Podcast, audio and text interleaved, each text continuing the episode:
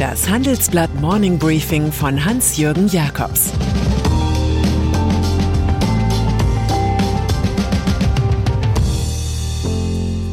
Guten Morgen allerseits.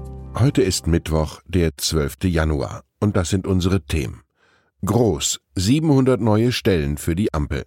Größer, Inflation lässt US-Notenbank umsteuern. Am größten die Wut von Kercher auf die Politik. Nach einer kurzen Unterbrechung geht es gleich weiter. Bleiben Sie dran. Die Welt steht vor gewaltigen Herausforderungen. Zum einen die Energiewende voranzutreiben und gleichzeitig den Klimawandel einzudämmen. Und auch der Energieträger Wasserstoff gewinnt weltweit immer mehr an Bedeutung. Doch wie geht es weiter? Erfahren Sie mehr auf dem Handelsblatt Wasserstoffgipfel 2024 am 12. und 13. Juni in Essen. Infos unter handelsblatt-wasserstoffgipfel.de. Mit dem Vorteilscode Wasserstoff 2024 erhalten Sie einen Rabatt von 15% auf die Tickets. Staatsapparat. Wir wissen nicht, ob Rot-Gelb-Grün die beste Bundesregierung aller Zeiten sein wird, die größte aber ist sie jetzt schon. Mein Kollege Martin Greive ging mit dem Bürokratieerforscher Cyril Northcote Parkinson im Gepäck an einschlägige Vermessungsaufgaben mit verblüffenden Resultaten. Mit dem Nachtragshaushalt bekommt die Ampelregierung nochmals bis zu 500 Stellen. Im Dezember hatte sie schon fast 200 neue geschaffen. Auch wächst die Zahl der parlamentarischen Staatssekretäre von 34 auf 37, die der Verbeamteten von 31 auf 37. Der Zuwachs hat einerseits natürlich mit neuen Aufgaben wie Klimaschutzpolitik zu tun, dem neuen Frühjahrs- und Sommerpaket von Robert Habeck, andererseits auch mit dem erstmaligen Antritt dreier autarker Regierungsparteien. Und da die Scholzianer mit ihrem Magnum-Programm ja acht Jahre regieren wollen, passt auch das erste Gesetz von Parkinson, Arbeit dehnt sich in genau dem Maß aus, wie Zeit für ihre Erledigung zur Verfügung steht.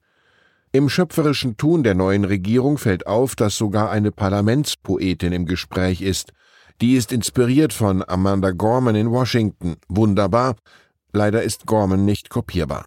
Schon einmal saß ein Dichter im Hohen Haus, protokollierte aus einem Leichenschauhaus der parlamentarischen Idee und befand, Regierungsparteien kontrollieren das Kabinett nicht, vielmehr begleiten sie sein Tun rühmend und dankend. Die Opposition sieht ohnmächtig zu und wird angesichts der langen vergeblichen Arbeit unbeherrschter und böser aber das war 2013 und Roger Willemsen hatte es mit Schwarz-Gelb zu tun. Mal schauen, was die neue Parlamentspoetin findet, so etwas in der Art von Irrtümer haben ihren Wert, jedoch nur hie und da. Nicht jeder, der nach Indien fährt, entdeckt Amerika. Das hat Erich Kästner zur Erinnerung an schöpferischen Irrtum hinterlassen. Hightech. Und jetzt eine Nachricht, die auf einen Preisboxer weist, der einmal Champion war. Der simple, aber erhellende Satz Der Anteil Deutschlands an den weltweit exportierten Hightech-Waren hat sich seit 1990 nahezu halbiert. Gemeint sind etwa Chips oder Flugzeuge, deren Verkäufe außer Landes stagnieren. Die Zahlen stammen von der bundeseigenen Gesellschaft für Außenwirtschaft und Standortmarkierung und werden von Holger Görg, Präsident des Kieler Instituts für Weltwirtschaft, im Handelsblatt so kommentiert. Das kann unseren Wohlstand gefährden, denn gerade das sind die Zukunftsbranchen. Vielleicht müsste man auch noch ein paar neue Stellen zur Hightech-Förderung schaffen. Kampf gegen Inflation. 7% Inflation, das ist, als ob alle Brandmelder einer Stadt zum gleichen Zeitpunkt anspringen.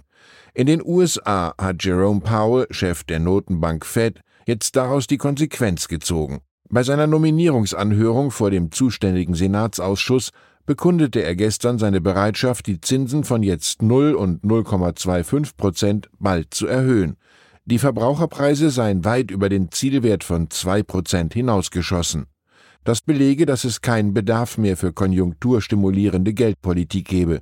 Es ist an der Zeit, diese Notfallmaßnahmen auf ein normales Niveau zu bringen. Die Fed werde ihre milliardenschweren Anleihekäufe im März abschließen. Danach werde der Leitzins im Laufe des Jahres erhöht, so Powell. Er steht vor seiner zweiten Amtszeit. Im Turm der Europäischen Zentralbank Frankfurt werden Sie die Washingtoner Wendemanöver sicherlich genau studieren. Tod von Ali Mitgutsch. Wenn mal wieder eines seiner Wimmelbücher in die Buchläden kam, war das keinem Feuilleton eine Rezession wert. Es gab ja nur etwas zu sehen, große bunte Bilder mit vielen Details. Zum Beispiel vom Jahrmarkt mit Riesenrad mit einem Mann, der ausrutscht und einem Lausbub, der einen Streich ausheckt, oder vom Strandleben, wo sich Hippies, FKKler als König verkleidete Kinder oder Sondematronen mit XXL-Sonnenbrille tummeln. Das war die famose Wimmelwelt des Ali Mitgutsch aus München-Schwabing. In Wahrheit hieß er Alfons und hatte einen Riesenschnauzer. Wer seit Erscheinen des Erstlings im Jahr 1968 Kinder hatte, ist mit Mitgutsch höchst vertraut. Der Ravensburger Verlag brachte es damit bis zu seiner Pensionierung 2017 zu reichlich Stammgeschäft. Acht Millionen Exemplare wurden verkauft. Am Montagabend ist das Kinderbuchgenie mit dem schönen Humor im Alter von 86 Jahren verstorben. Kirche. Mancher wundert sich, dass der Kölner Erzbischof Rainer Maria Wölki noch im Amt ist. Viele lassen es nicht beim Wundern, weil sie der Umgang mit der Aufarbeitung von sexuellem Missbrauch empört. So sind in seinem Erzbistum offenbar noch nie so viele Katholiken aus der Kirche ausgetreten wie im vergangenen Jahr. Nach Angaben des Amtsgerichts Köln hat sich die Zahl der Kirchenaustritte fast verdoppelt. Einen Wölki-Effekt legen auch die Zahlen aus fünf weiteren Städten nahe. Bonn 4116 Katholiken ausgetreten nach 1997 zwei Jahre zuvor. Düsseldorf 3963 nach 2826. Wuppertal und Leverkusen jeweils mehr als 50 Prozent plus. Nur in Solingen blieb die Zahl ungefähr konstant. Das Erzbistum Köln kommentiert nichts. Dafür äußert sich Tim Kurzbach, Vorsitzender des Kölner Diözesanrates und Solinger Oberbürgermeister. Da brennt es unter unserem Kirchendach im Erzbistum Köln lichterloh. Und dann ist da noch Kercher. Das baden-württembergische Familienunternehmen macht mit seinen Hochdruckreinigern 2,7 Milliarden Euro Umsatz. Die Zentrale in Winnenden ist nun in größter Sorge, dass konservative französische Top-Politiker immer wieder Kerchern sagen, wenn sie Viertel in der Banlieue von Paris von der Kriminalität reinigen wollen. Einst kercherte verbal Nicolas Sarkozy, nun Präsidentschaftskandidatin Valérie Pécresse. Zwar heißt es auch, schlechte PR sei gute PR, aber Kercher legt Wert auf die Feststellung, Pécresses Bemerkung sei fehl am Platz und gefährde die Marke. Man bitte Medien und Politik auf dieses Wort zu verzichten. Man wolle nicht mit Politik in Verbindung gebracht werden. Stattdessen mit guten Reinigungsarbeiten wie jüngst am Obelisk auf dem Place de la Concorde in Paris. So viel Zeit für eine saubere Differenzierung muss sein. Ich wünsche Ihnen einen kercherfreien Tag, was immer Sie darunter verstehen mögen. Es grüßt Sie herzlich Ihr Hans-Jürgen Jakobs. Das war das Handelsblatt Morning Briefing von Hans-Jürgen Jakobs, gesprochen von Peter Hofmann. Die deutsche Wirtschaft steht am Scheideweg. Um wettbewerbsfähig zu bleiben, müssen Unternehmen wichtige Transformationen anstoßen.